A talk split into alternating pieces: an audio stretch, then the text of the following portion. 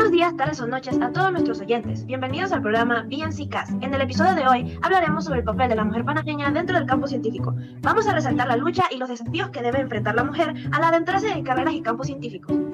¿Y cómo podemos ayudar a que se vea más presencia femenina en áreas científicas y exactas? Para iniciar el episodio, empezaré con una pregunta. ¿Crees que la brecha de género en la ciencia ha sido muy presente? Yo considero que sí, ya que uno de los desafíos más importantes que enfrentan las mujeres en la ciencia es la falta de representación, ya que a menudo no somos representadas en las carreras STEM. Y te preguntarás tú, ¿qué son las carreras STEM?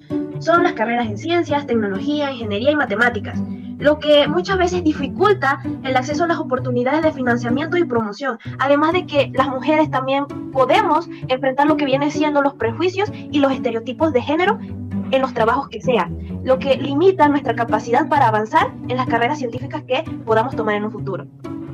Estoy de acuerdo con tu opinión, porque el hecho de que seamos muy poco representadas en estas carreras nos hace vulnerables a que otras personas o otras mujeres quieran entrar en estas carreras. Continuando con este interesante tema, ¿consideras tú que la mujer tiene retos dentro de la ciencia?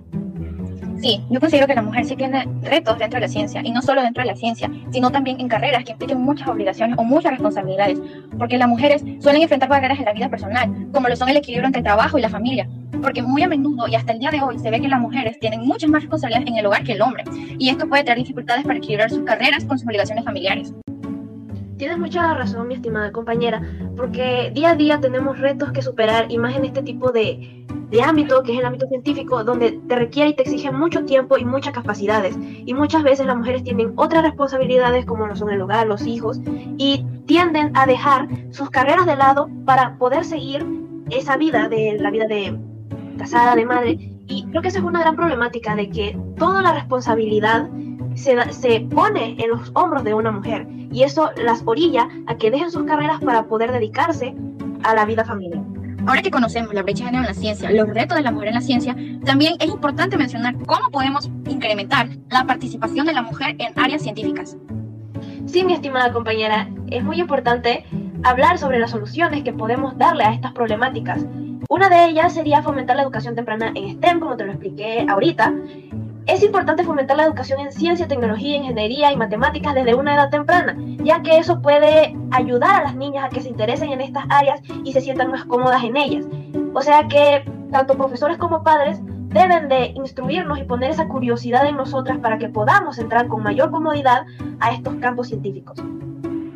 También fomentar la diversidad y la inclusión en la ciencia para mí sería de total importancia, ya que incrementaría la participación femenina en ámbitos científicos estás en lo cierto. Y como todo lo bueno acaba y este podcast está por acabar, concluiremos con la entrevista realizada a la licenciada en física y profesora Vianet Domínguez. ¿Cómo ha sido su experiencia como mujer en un campo mayormente dominado por hombres?